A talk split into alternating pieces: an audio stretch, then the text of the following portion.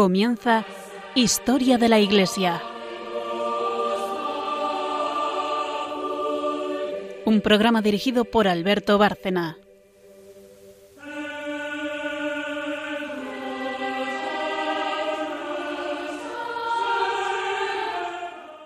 Buenas noches, oyentes de Radio María y de este programa Historia de la Iglesia. Buenas noches, María Ornedo. Buenas noches. Y buenas noches, Carmen Turdemontis. Buenas noches a todos. El esquema del programa, como siempre, pues es el habitual. Empezaremos con una parte histórica, aclarar para quien no haya oído los últimos programas eh, o para enlazar con los que sí lo hayan oído, pero ahora mismo no recordarán, que hemos eh, dedicado ya tres, me parece, programas al Sagrado Corazón de Jesús. Precisamente ahora que estamos preparándonos para ese centenario que en, 1919, en, 2019 se conmemora del primer siglo, el primer centenario de la consagración de España al Sagrado Corazón eh, por obra de Alfonso XIII. Estábamos con Santa Margarita María, la vidente del Sagrado Corazón. A ella hemos dedicado, a ella hemos dedicado ya esos tres programas o nos ha servido de enlace. Seguiremos hablando de ella.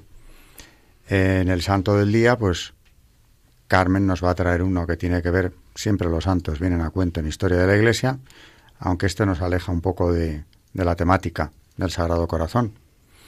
Y luego ya en Magisterio, María nos hablará de la obediencia. Carmen también, porque tiene un documento que tiene que ver con ella.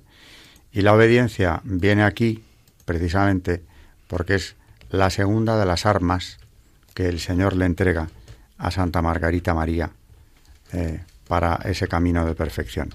En el programa anterior veíamos la primera, una conciencia delicada y un profundo odio y dolor ante la más pequeña falta.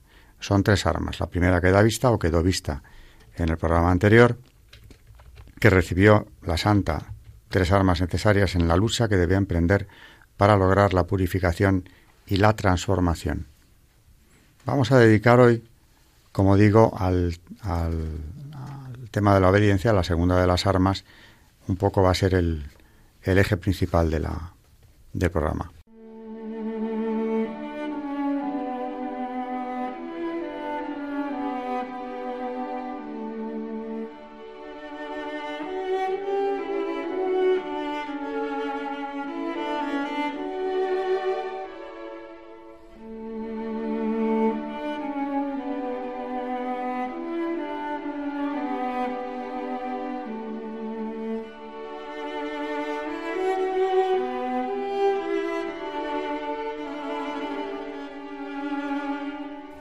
Lo que más severamente le reprendía a Jesús a Margarita eran sus faltas de obediencia, ya sea a sus superiores o a su regla.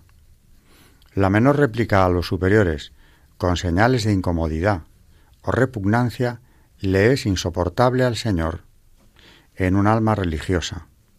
Una vez, corrigiéndola, le decía, Te engañas creyendo que puedes agradarme con esa clase de acciones y mortificaciones, en las cuales la voluntad propia hace ya, hecha ya su elección, más bien que someterse, consigue doblegar la voluntad de las superioras. O yo rechazo todo eso como fruto corrompido por el propio querer, el cual es un alma religiosa, en un alma religiosa me causa horror, y me gustaría más verla gozando de todas sus pequeñas comodidades por obediencia que martirizándose con austeridades y ayunos por voluntad propia. La obediencia, por tanto, en la vida religiosa de manera especial, por supuesto, tiene un papel fundamental y es bueno que nos lo recuerde. Realmente, por eso, la profundidad de la teología del Sagrado Corazón es verdaderamente impresionante. Así que hoy le dedicaremos una buena parte del programa a esto. Pero antes de empezar con la obediencia, o mejor dicho, seguir con ella, eh, quería traer aquí eh, otro apóstol, de, esta devoción del Sagrado Corazón, concretamente en España, que es el padre Bernardo Hoyos, un joven jesuita que recibe en Valladolid, precisamente donde hoy está el santuario de la Gran Promesa, la revelación del Sagrado Corazón. Como decía él, sin saber prácticamente nada de esta devoción, se encuentra con ello y le cambia la vida brevísima vida, porque muere muy joven, pero ya se va a dedicar eh, con verdadero ardor también a divulgar esta, esta devoción. ¿Cómo fue esto, Carmen? Pues cuando estaba estudiando teología, eh, que solo tenía 21 años, conoció el culto al Sagrado Corazón de Jesús al encontrar el libro El culto al Sacratísimo Corazón de Jesús del padre José de Galifet. Y como dice él mismo, dice yo, que no había oído jamás tal cosa, empecé a leer el origen del culto al Sagrado Corazón de nuestro amor y sentí en mi espíritu un extraordinario movimiento fuerte y suave y nada arrebatado ni impetuoso, con el cual me fui luego al punto delante del Señor sacramentado a ofrecerme a su corazón para cooperar, cuanto pudiese, a lo menos con oraciones a la extensión de su culto. No pude echar de mí este pensamiento hasta que, adorando la mañana siguiente al Señor en la hostia consagrada, me dijo clara y distintamente que quería, por mi medio, extender el culto de su sagrado corazón para comunicar a muchos sus dones. El padre Hoyos rezaba para que la devoción al corazón de Jesús se divulgase en España, incluida Hispanoamérica, tanto como en Francia y otros países, y se estableciese la fiesta del Sagrado Corazón. El 14 de mayo de 1733, día en el que aquel año se celebraba la solemnidad de la Ascensión, y después de comulgar con los demás estudiantes, recibió en el presbiterio del templo la llamada revelación de la gran promesa. Según escribía su confesor y director espiritual, el padre Juan de Loyola. Dióseme a entender, no se me daban a gustar las riquezas de este corazón para mí solo, sino para que por mí las gustasen otros. Pedía a toda la Santísima Trinidad la consecución de nuestros deseos, y pidiendo esta fiesta en especialidad para España, en que ni aun memoria perece, parece hay de ella, me dijo Jesús, reinaré en España y con más veneración que en muchas otras partes. Desde entonces se intensificó su labor de apostolado en esta devoción, ayudó a traer estampas de Roma y luego imprimirlas, financió la impresión del libro Tesoro escondido en el Sacratísimo Corazón de Jesús, que difundió por todo el mundo, llegando a publicarse ocho ediciones en diferentes ciudades en pocos años, y organizó con éxito la primera novena pública en España en honor del Corazón de Jesús, en la capilla de la Congregación del Hoy Santuario Nacional, en junio de 1735. Allí nos trasladamos los que hacemos el programa hace ya tres años para consagrarnos al Sagrado Corazón en el Santuario de la Gran Promesa, en un día que desde luego fue inolvidable, porque es el mismo sitio en el que eh, Bernardo de Hoyos recibió este mensaje que Carmen nos acaba de traer. Y además, eh, en esa capilla donde se le apareció Jesús a Bernardo de Hoyos, te dejan entrar. Nosotros estuvimos ahí un rato y verdaderamente algo hay muy especial ahí. Yo os recomiendo a todos los oyentes que vayáis a Valladolid y podáis experimentar lo que nosotros experimentamos ahí. Es una capilla que tiene algo muy, muy especial. Así que animaros. Y claro, una vez más, como hablábamos en el programa anterior, no es casualidad que sea un jesuita quien recibe eh, este cometido glorioso realmente de extender la devoción al Sagrado Corazón en España y en Hispanoamérica. Bandera discutida, desde luego, me viene a la memoria un presidente del Ecuador que consagró la nación, el Ecuador, al Sagrado Corazón, lo que le costó la vida porque muere asesinado, en buena parte por haber hecho eso, después de, o como resultado de una conspiración masónica en pleno centro de Quito. Eh, estaba hablando ya del siglo XIX, pero es una historia que, bueno, quizá no sea tiempo de traer. Levanta pasiones, las ha levantado siempre, en España ya hemos comentado aquí, como en 1919, la campaña de la prensa impía, la prensa contraria a la fe, contra el propio rey y su gobierno, por aquella consagración del Cerro de los Ángeles, fue verdaderamente violenta. El rey sabía a lo que se enfrentaba y por eso, ya en el exilio, después de una audiencia que le concedió el Papa, cuando le pregunta Julián Cortés Cabanilla sobre aquella audiencia, dice que cómo no le iba a recibir a él, no ya por ser el rey católico por título propio, sino porque durante su reinado había, dice él, había dado la cara por la Iglesia durante más de 20 años. Y pregunta retóricamente, ¿quién ha consagrado la nación al Sagrado Corazón de Jesús? Porque realmente son pocas las que han sido consagradas y que era un hecho peligroso, entre comillas, o mejor dicho, que traía sus consecuencias, porque el enemigo salta ante esas consagraciones, es notorio porque, como comentábamos aquí en el programa anterior, Luis XIV que recibe un encargo bien directo, que le promete la victoria si inicia esa campaña a favor de la devoción del Sagrado Corazón y la defensa de la fe, no se atreve a hacerlo. Y Luis XV, su nieto, tampoco lo hace. Ni siquiera el muy piadoso Luis XVI, hasta que ya está prisionero en el temple, se atreve a hacerla. Es todo un siglo, comentábamos en el programa anterior, desde que recibe el, el rey de Francia este mensaje de Santa Margarita María, hasta que ya, iniciada la revolución, eh, Luis XVI mm, hace este voto. ¿Qué había ahí detrás? ¿Qué fue lo que bloqueó a tres reyes de la misma dinastía, los cristianísimos, como llevaban por título propio? ¿Qué fue lo que bloqueó esta acción cuando realmente, desde luego Luis XVI con claridad, hubiera querido hacerla antes? Bueno, los tiempos que presagiaba el Sagrado Corazón cuando le encarga a Santa Margarita María que transmita este mensaje, pues se fueron cumpliendo. Tiempos de prueba, de lucha contra la fe, de socavar los cimientos de la propia Iglesia Católica, todo eso llegó y fue consolidándose en el siglo XVIII que culmina con la Revolución Francesa. Sin embargo, también hay que romper una lanza por la hija mayor de la Iglesia, porque lo que no hicieron sus reyes se hizo luego ya en el siglo XIX, cuando terminada la guerra franco-prusiana, se acometió la gran labor, ¿quién lo iba a decir? En esa república que acabó siendo tan anticlerical, violentamente anticlerical, pero unos años antes, poco después de la guerra, empieza la cuestación para levantar ese monumento que es uno de los rasgos característicos de París. El Sagrado Corazón, en Montmartre, que es visible desde casi toda la capital. Por fin, el Sagrado Corazón, pero por obra de los que menos podía esperarse, humanamente hablando, tenía su templo nacional del Sagrado Corazón en la capital de Francia, lo que él había pedido directamente a Luis XIV. Bueno, del padre Hoyo seguiremos hablando, pero había que, que introducir su figura, desde luego, en una serie de programas dedicadas a esta devoción del Sagrado Corazón. Y, y volvemos a entrar en el tema de la obediencia. Antes de nada, mm, María nos va a hablar en, la, en el Magisterio, en la sección del Magisterio, nos va a hablar de esto. Pero Carmen también ha traído un texto hablando de la obediencia que es de un santo no directamente relacionado con el Sagrado Corazón, pero sí que es un mártir de la Iglesia Católica que habló de la obediencia también, Santo Tomás Moro. Bueno, tenemos eh, Santo Tomás Moro, dice eh, que Dios nos da fortaleza para obedecer y hacer su voluntad en los momentos difíciles. Sabía Cristo, dice, que muchas personas de constitución débil se llenarían de terror ante el peligro de ser torturados, y quiso darles ánimo con el ejemplo de su propio dolor, su propia tristeza y su miedo inigualables. De otra manera, desanimadas esas personas al comparar su propio estado temeroso con la intrépida audacia de los más fuertes mártires, podrían llegar a conceder, sin más, aquello que temen que de todos modos les será arrebatado por la fuerza.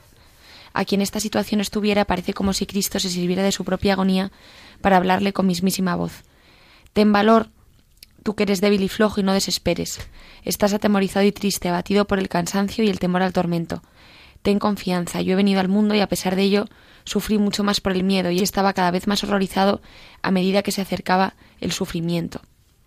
Eh, luego también tenemos, según San Francisco de Sales, en su Tratado del Amor de Dios, dice todo es seguro dentro de la obediencia y todo se vuelve sospechoso fuera de ella.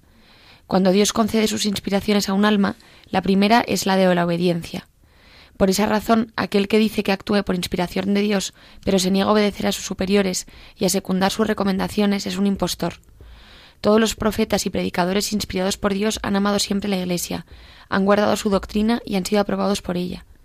San Francisco, Santo Domingo y el resto de los padres de las órdenes religiosas se consagraron al servicio de las almas después de una inspiración extraordinaria, y precisamente por eso se sometieron más humilde y sinceramente a la sagrada jerarquía de la Iglesia.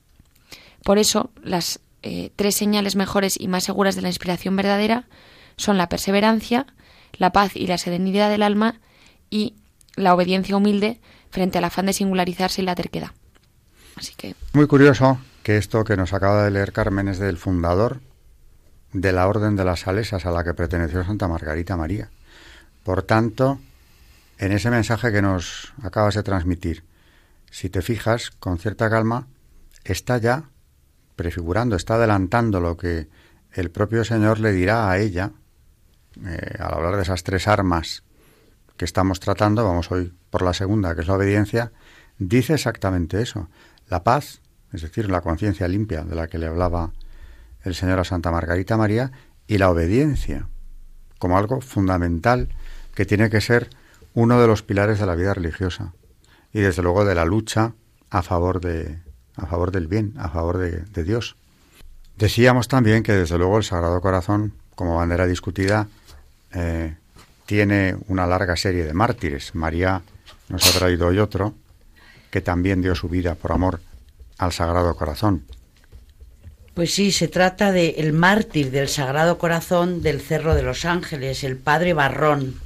Traeremos su vida más en otro programa, pero bueno, ya avanzarles que el reverendo Padre Gonzalo Barrón Anclares, religioso de los Sagrados Corazones, fue director de la obra de la entronización y adoración nocturna del Sagrado Corazón de Jesús en el hogar, martirizado en Madrid el 2 de septiembre de 1936 y fue causa de su martirio haber predicado el reinado del corazón de Jesús en el Cerro de los Ángeles.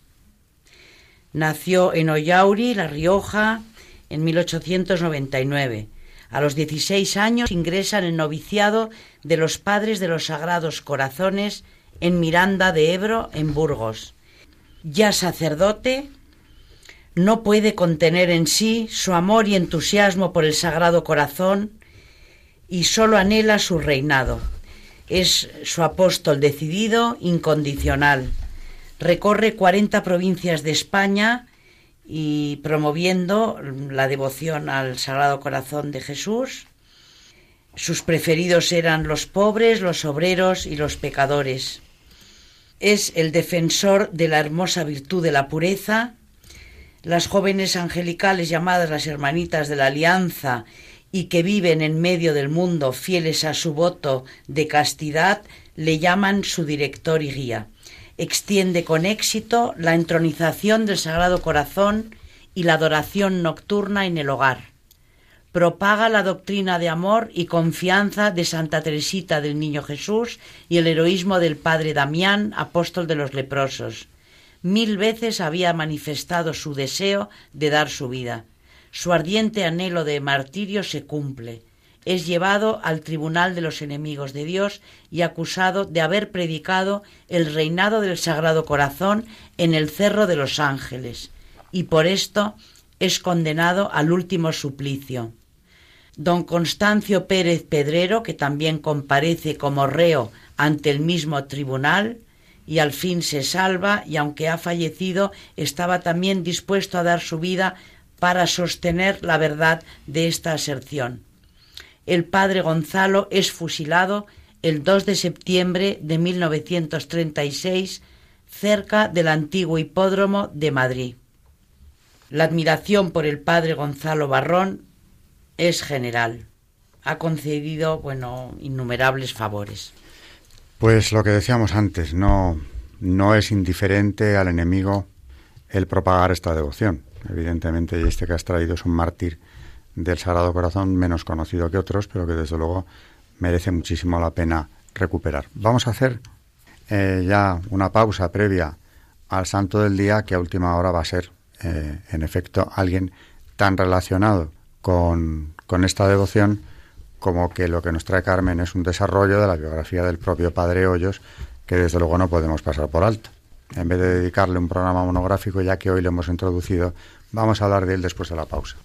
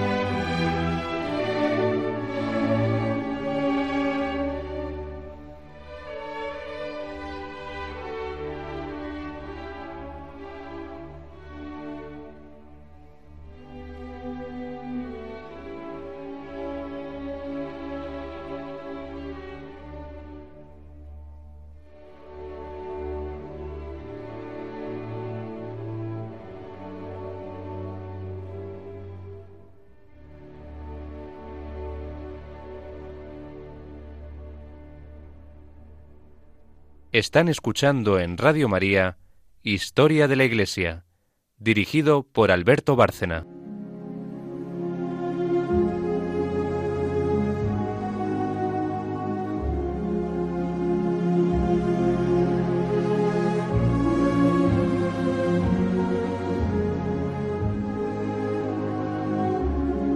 Santos en la historia de la Iglesia.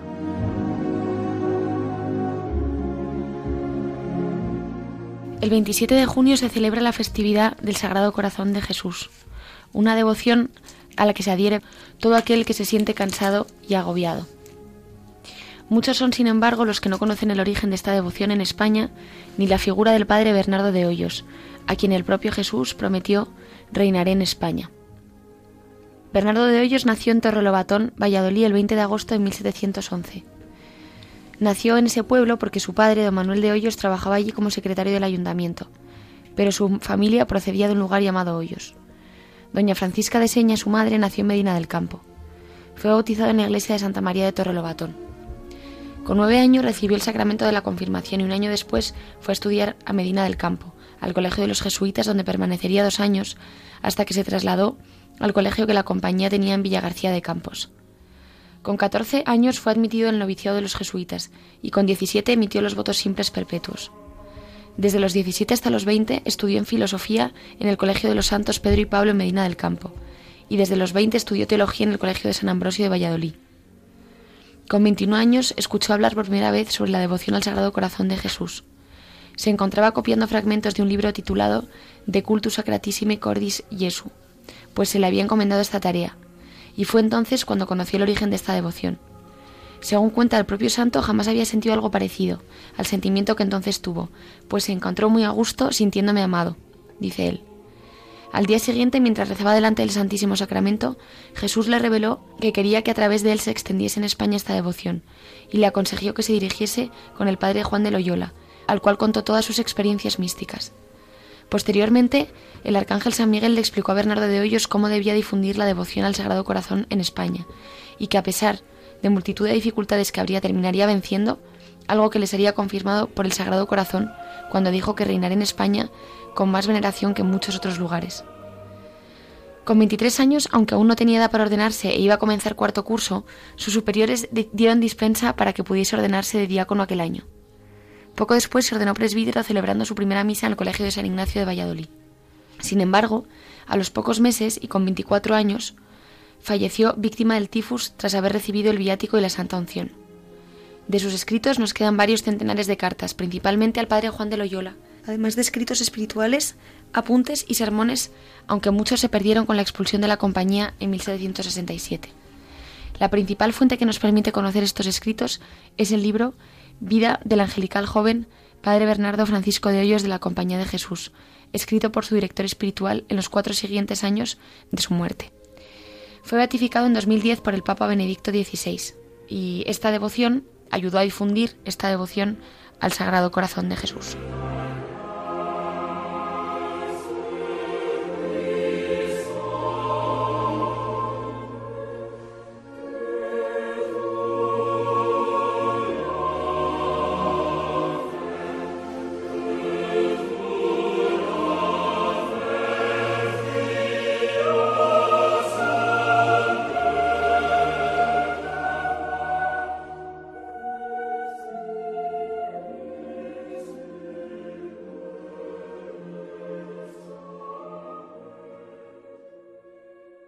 Quería comentar que allí precisamente en el santuario de la Gran Promesa de Valladolid se encuentran depositados los famosos álbumes del de la Gran Promesa, del santuario de la Gran Promesa, que recogen los nombres de todos los mártires caídos en, la guerra civil, junto eh, con todos los caídos en el, en el bando nacional. Fueron llevados estos álbumes en procesión en 1940 y ahí se han conservado.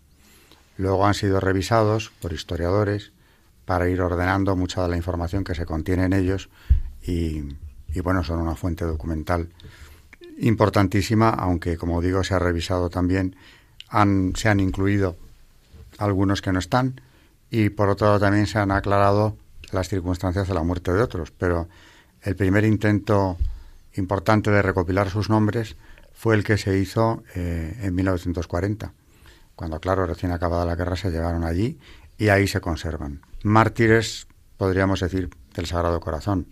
Como hemos comentado en otros programas, mártires del Sagrado Corazón, los bandeanos, aquellos franceses de esa región de Francia, sublevada contra la República, cuyo distintivo era precisamente el Sagrado Corazón que llevaban en, en su ropa.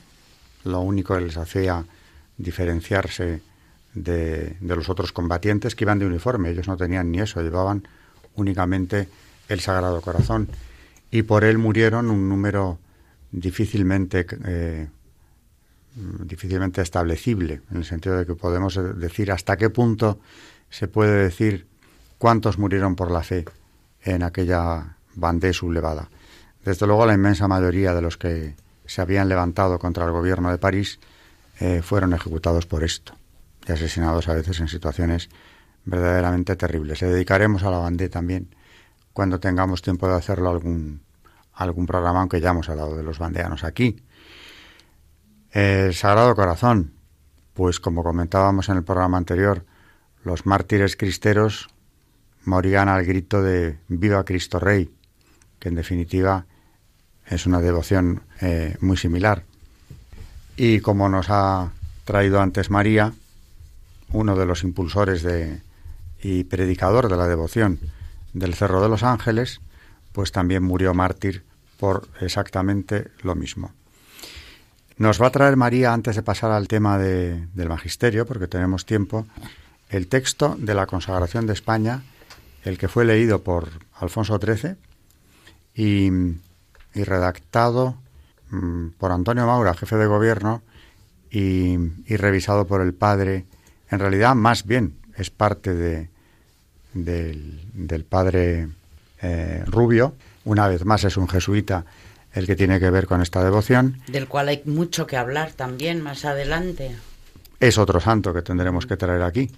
Pero bueno, léenos ahora el texto de, de la consagración. El 30 de mayo de 1919, el rey de España, Alfonso XIII, leyó la consagración de España al Sagrado Corazón de Jesús. Esta consagración se realizó en el Cerro de los Ángeles, cerca de Madrid, ante una gran imagen de piedra del Sagrado Corazón situada en lo alto del cerro. Al acto asistieron autoridades civiles y religiosas y mucha gente. Este es el texto de la consagración leído por el rey. Corazón de Jesús sacramentado, corazón del Dios hombre, redentor del mundo, rey de reyes y señor de los que dominan. España, pueblo de tu herencia y de tus predilecciones, se postra hoy reverente ante este trono de tus bondades que para ti se alza en el centro de la península. Todas las razas que habitan, todas las regiones que la integran, han constituido en la sucesión de los siglos y a través de comunes azares y mutuas lealtades, esta gran patria española, fuerte y constante en el amor a la religión y en su adhesión a la monarquía. Sintiendo la tradición católica de la realeza española y continuando gozosos la historia de su fe y de su devoción a vuestra divina persona, confesamos que vos vinisteis a la tierra a establecer el reino de Dios en la paz de las almas, redimidas por vuestra sangre, y en la dicha de los pueblos que se rijan por vuestra santa ley. Reconocemos que tenéis por blasón de vuestra divinidad conceder participación de vuestro poder a los príncipes de la tierra, y que de vos reciben eficacia y sanción todas las leyes justas, en cuyo cumplimiento estriba el imperio del orden y de la paz. Vos sois el camino seguro que conduce a la posición de la vida eterna. Luz inextinguible que alumbra los entendimientos para que conozcan la verdad y principio propulsor de toda vida y de todo legítimo progreso social. Afianzándose en vos y en el poderío y suavidad de vuestra gracia, todas las virtudes y heroísmo que elevan y hermosean el alma. Venga pues a nosotros tu santísimo reino, que es reino de justicia y de amor. Reinad en los corazones de los hombres, en el seno de los hogares, en la inteligencia de los sabios, en las aulas de la ciencia y de las letras, y en nuestras leyes e instituciones patrias. Gracias, Señor, por habernos librado misericordiosamente de la común desgracia de la guerra, que tantos pueblos ha desangrado. Continuad con nosotros la obra de vuestra armoniosa providencia. Desde estas alturas que para vos hemos escogido, como símbolo del deseo que nos anima de que presidáis todas nuestras empresas, bendecid a los pobres, a los obreros, a los proletarios todos, para que en la pacífica armonía de todas las clases sociales encuentren justicia y caridad que haga más suave su vida y más llevadero su trabajo. Bendecid al ejército y a la marina, brazos armados de la patria, para que en la lealtad de su disciplina y en el valor de sus armas sean siempre salvaguardia de la nación y defensa del derecho. Bendecidnos a todos los que aquí reunidos en la cordialidad de unos mismos santos amores de la religión y de la patria, queremos consagrarnos nuestra vida, pidiéndonos como premio de ella el morir en la seguridad de vuestro amor y en el regalado seno de vuestro adorable corazón, así sea. Bien contundente la consagración, recopilando toda la historia de España como nación católica, eh, forjada precisamente en esa fe. También hemos comentado de aquí que el padre Mateo Crowley, que había sido precisamente uno de los impulsores principales el que organizaba las, las entronizaciones del Sagrado Corazón, verdaderamente entusiasmado por la participación del rey, en un momento difícil, con toda la oposición a este acto que había, le pidió audiencia días más tarde para agradecérselo. Y en esa audiencia le dijo que había sido para él eh, más bien un deber de rey católico y además mm, que había tenido mucho gusto en hacerlo, añadiendo que el enemigo está en la ciudadela, le dijo al padre, Hace poco, en este mismo salón, recibí una delegación de la Masonería Internacional que le proponía la entrada en la secta y, naturalmente, una serie de medidas que quería que el rey impulsara, como era matrimonio civil, escuela laica, eh, las propuestas habituales, y, por supuesto, que él se iniciara. Les despedí con una venia, dice el rey, y al irse le avisaron. Vuestra Majestad ha firmado su abdicación o su renuncia al trono y su salida de España. Esto fue en el 19, bueno, pues hasta el 31, más o menos, con graves dificultades, pero llegó. Ahora finalmente la amenaza se cumplió y, por supuesto, el rey no volvió a pisar España después de ese año 31. El presidente de Ecuador, mm, que he mencionado de pasada también en uno de estos programas, García Moreno, eh, asesinado en el siglo XIX, precisamente en el centro de Quito, era, eh, en, en, un sentido, había llevado una política parecida había consagrado Ecuador, lo había declarado eh, República del Sagrado Corazón de Jesús. Y además había realizado políticas a favor concretamente de los jesuitas y desde luego de recuperación de las devociones religiosas. Cuando murió asesinado, brutalmente por cierto, eh, enseñándole una cruz al asesino, le dijo, yo muero, pero este no muere.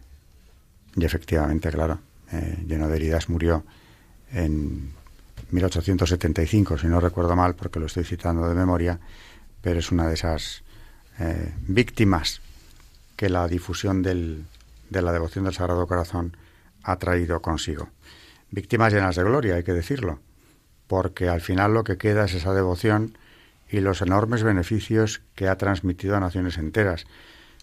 Lo que pasa es que todos esos beneficios, por ejemplo, de los mártires de la Bandé, hace poco escribía sobre ellos eh, el epílogo de un libro, eh, Una familia de bandidos, que, recoge precisamente todas esas vicisitudes del pueblo bandeano en esta guerra, eh, comentaba yo que, claro, el, bien que hayan hecho en este mundo no lo vamos a ver.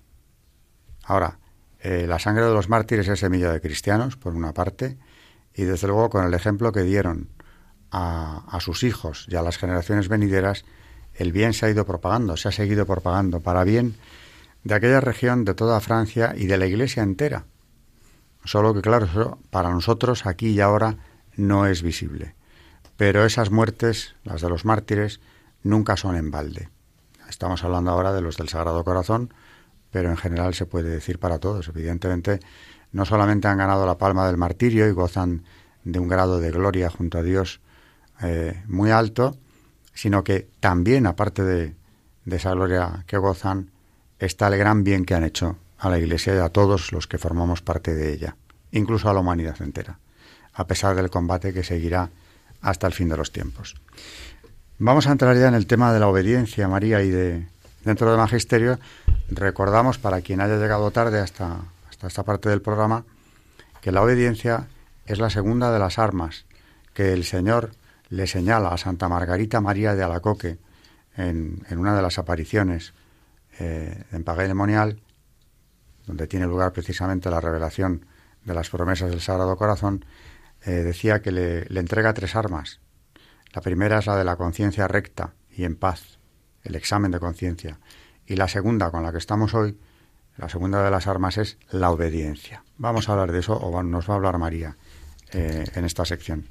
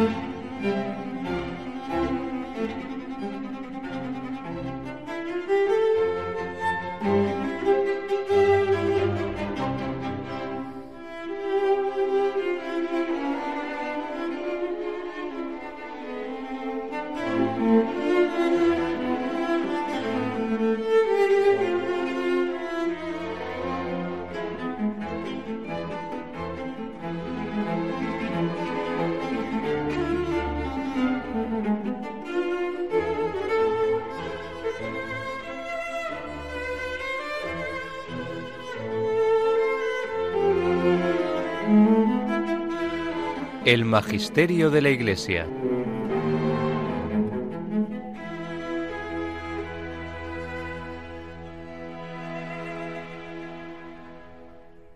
Dentro del apartado obediencia y humildad. El humilde ama la obediencia, la busca y la procura. Quiere configurarse así a Cristo, que tomó forma de siervo. No se fía de sí mismo, sabiéndose pecador. Teme hacer su propia voluntad y verse abandonado a los deseos de su corazón. El humilde se hace como niño, para que el Padre le entre de la mano en el reino. Busca la obediencia, porque sabe que ignora lo que le conviene, porque no quiere apoyarse en su prudencia, sino en la de Dios, y porque teme que tratando de proteger avaramente los proyectos de su vida, la perderá, como vemos en Juan 12:25.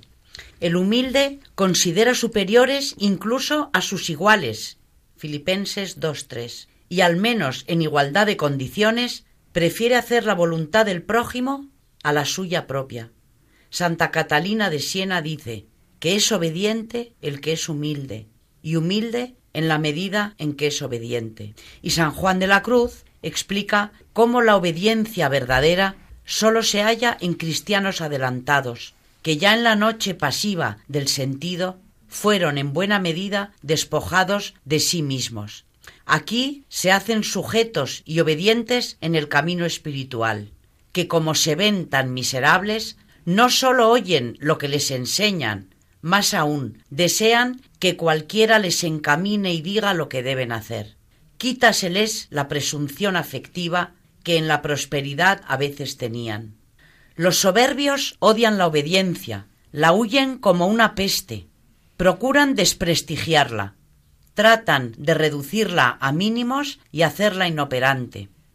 Y es que se fían de sí mismos, no se hacen como niños, ni quieren realizar la voluntad de Dios, sino la suya. Buscan proteger la vida propia y la perderán. Creen que la obediencia sólo producen frutos malos, frustración, infantilismo, irresponsabilidad, ineficacia.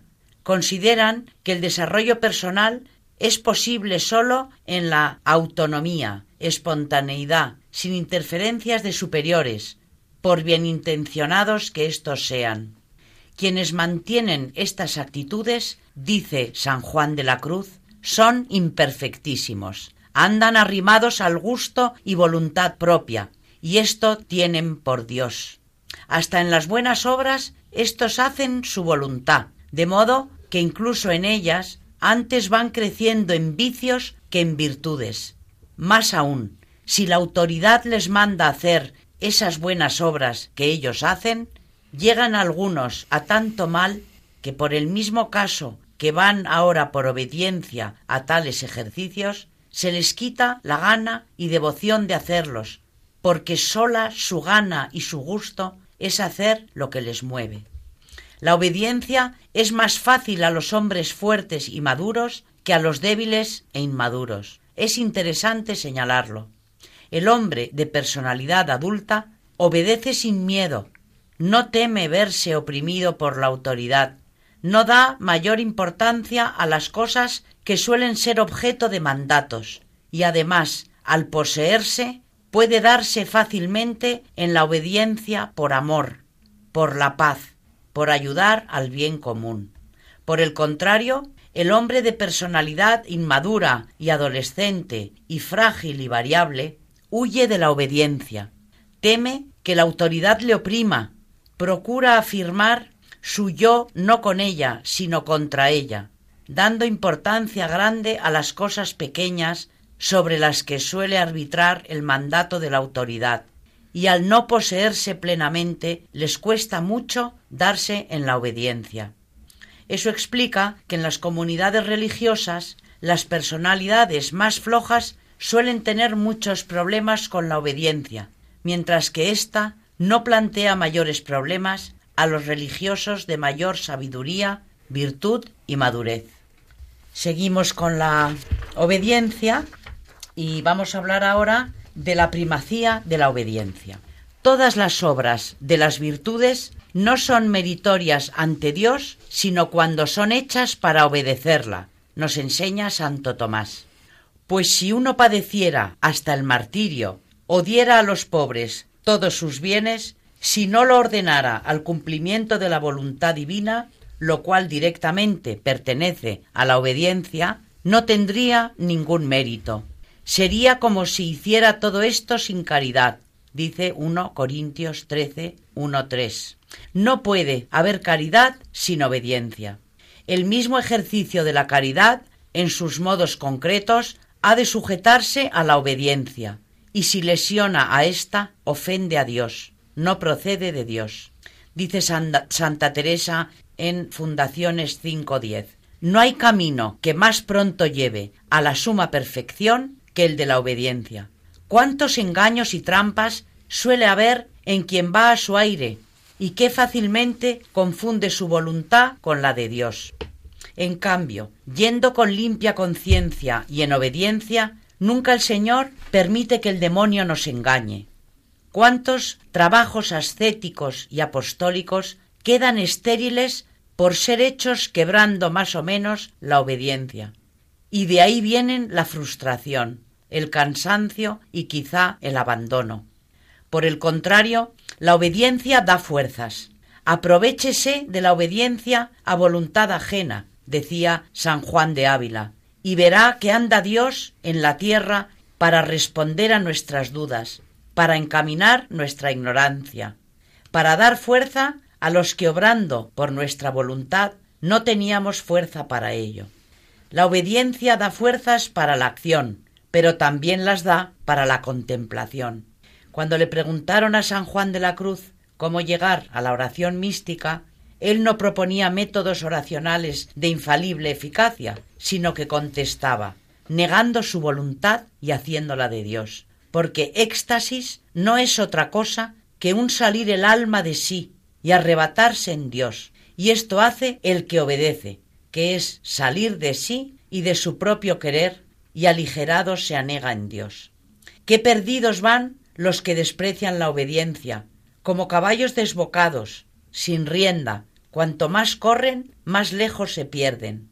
Los que no quieren alimentarse del magisterio apostólico, prestándole la debida obediencia intelectual, cuántas porquerías se tragan y qué amargo tienen el estómago y el aliento. Los que trabajan mucho en el apostolado, quebrantando cuando quieren la obediencia al obispo y la disciplina canónica y litúrgica, con qué tristeza comprobarán que no consiguen fruto alguno, sino hacer daño a la Iglesia. Los que practican austeridades ascéticas al margen de la obediencia ignoran que la mortificación sin obediencia es penitencia de bestias, a la que como bestias se mueven por el apetito y gusto que allí hallan. Ni la comunión frecuente contra la obediencia sería santificante. Santa Teresa, de una señora que era de comunión diaria, pero que no quería sujetarse a confesor fijo, comentaba Quisiera más verla obedecer a una persona que no tanta comunión. Esto aparece en Fundaciones 618. Claramente, eh, cuando el Señor le da como arma a Santa Margarita María la obediencia, bueno, sobre este tema podríamos estar hablando desde luego desde el magisterio durante horas, pero a mí de todo lo que nos ha traído María me llama la atención una idea, que es la fortaleza que transmite la obediencia y el crecimiento en la vida espiritual de quien la practica. Quería aclarar, bueno, confirmar que efectivamente este presidente del Ecuador, que decía antes muere asesinado, entre otras cosas por haber apoyado a la Iglesia, sobre todo por eso, es la fecha exacta, es el 6 de agosto de 1875. Estoy hablando del presidente García Moreno, que murió mm, entre tiros y machetazos en una emboscada cuando entraba al Palacio de Carondelet en Quito y eh, al morir, lo que dijo exactamente, bueno, dio tiempo a que le trasladaran hasta el altar de Nuestra Señora de los Dolores, donde, donde finalmente muere poco después del atentado, y al morir simplemente dice, sabiendo muy bien claro, por qué le mataban.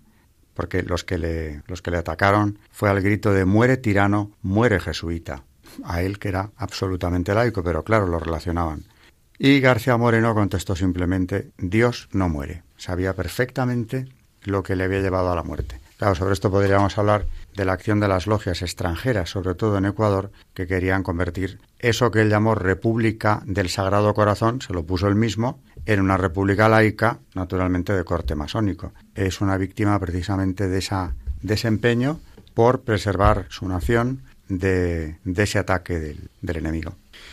La obediencia, por tanto, claro, estás hablando de la vida religiosa, muy concretamente, pero es que Margarita María lo era.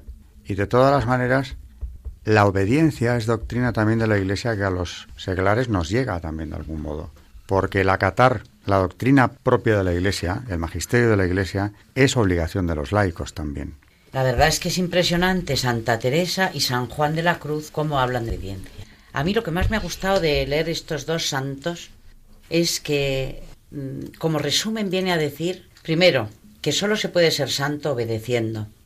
Y segundo, la libertad que da la obediencia, que parece que es, que es al revés, ¿no? Y me parece que San Juan de la Cruz, el que hemos estado leyendo, el que dice que las personas inmaduras no son, les cuesta mucho más obedecer que a las personas maduras, que es un, bueno, pues una falta de madurez, eh, estas personas que les cuesta tantísimo obedecer sobre todo dentro de la iglesia, que es lo que tenemos que hacer, obedecer. y que no han captado todavía la importancia que tiene, que también es una señal de inmadurez, claro. Eh, nos ha traído Carmen también una oración, otra oración del Sagrado Corazón. Esta no es de Margarita María de Alacoque, como aquella del otro día, sino es una consagración al Sagrado Corazón de Jesús que si no encontramos ahora pues traeremos en otro momento. Pero pero no, bueno, la tenía María hace un momento, pero como estamos en un estudio lleno de papeles y libros, se nos ha perdido. No quería, no quería el enemigo que, se lea. Pero bueno, mm, acabábamos el programa anterior con una oración de la propia Santa, de Santa Margarita María eh, de Alacoque. Vuelve a rezarla porque seguimos en este programa del Sagrado Corazón y no nos vamos a ir, eh, aunque le pese al, al enemigo, sin rezar eh, una oración inspirada por el propio corazón de Jesús a su vidente Santa Margarita María. Eterno Padre, os ofrezco las infinitas satisfacciones que Jesús dio a vuestra justicia en el árbol de la cruz por los pecadores, y os ruego que hagáis eficaz su sangre preciosa para todas las almas criminales, a las cuales el pecado ha dado muerte, y que resucitando a la gracia os glorifiquen eternamente. Padre eterno, os ofrezco los ardores del divino corazón de Jesús, para satisfacer por la tibieza y flojedad de vuestro pueblo escogido, y os pido que por el ardiente amor que le ha hecho sufrir la muerte, os plazca calentar sus corazones tibios en vuestro servicio, y abrasarlos en vuestro amor, para que seáis amado eternamente.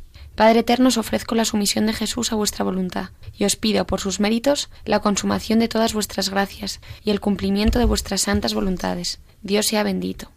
Muy bien, tenemos que agradecer también de todas formas los correos los correos recibidos y Carmen ha estado mirándolos ahora también antes de empezar el programa. Bueno, primero eh, disculpad, eh, pedir disculpas a, nuestros oyentes porque hace mucho que no, no agradecemos eh, los cariñosos correos que nos enviáis.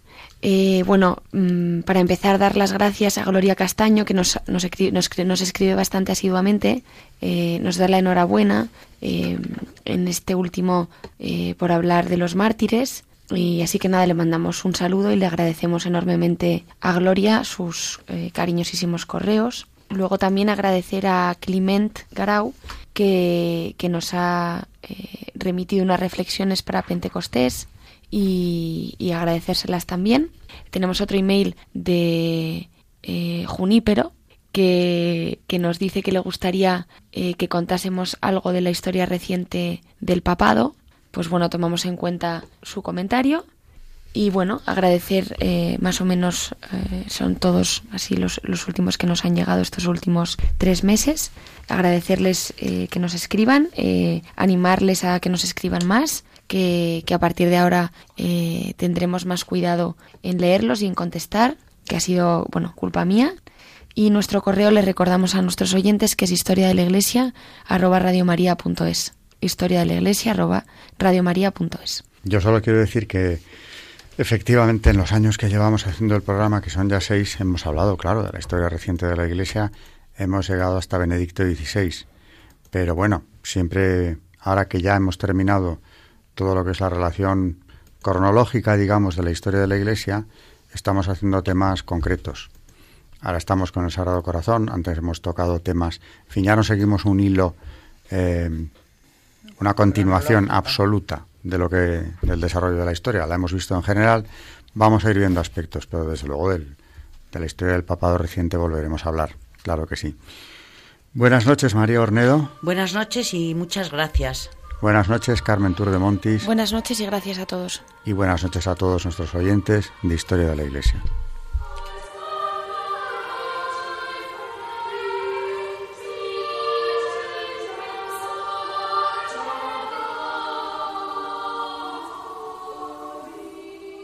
Han escuchado Historia de la Iglesia, un espacio dirigido por Alberto Bárcena.